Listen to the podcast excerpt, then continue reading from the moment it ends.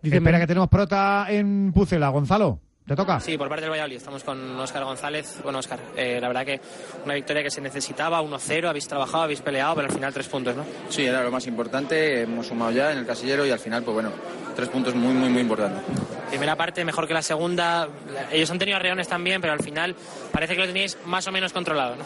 Sí, lo que pasa es que nos hemos partido un poquito porque, pues bueno, había muchas posibilidades también de, de marcar el segundo y finiquitar el partido, pero al final no ha podido ser y eh, hemos sufrido, con- pero era normal. Todas las que te entraban el año pasado, de momento nada, ¿no?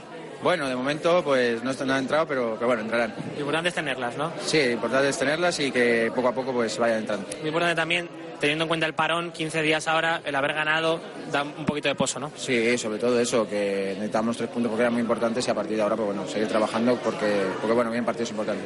Gracias, Óscar, y disfrutar de las fiestas. Gracias. Las palabras de Óscar González en la zona mixta del nuevo estadio José Zorrilla, satisfecho por la victoria y por los tres puntos que ha conseguido el Real Valladolid. Cerramos, gracias Gonzalo Quintana, con Chuy Rodríguez, con Arturo Alvarado. Estuvimos ahí muy atentos a todo lo que ocurría en ese Valladolid 1, Getafe 0, el tanto de Mar Valiente, que el año pasado es verdad que no se estrenó, pero mira, aquí ya lleva uno, el Pucela que arranca los tres primeros puntitos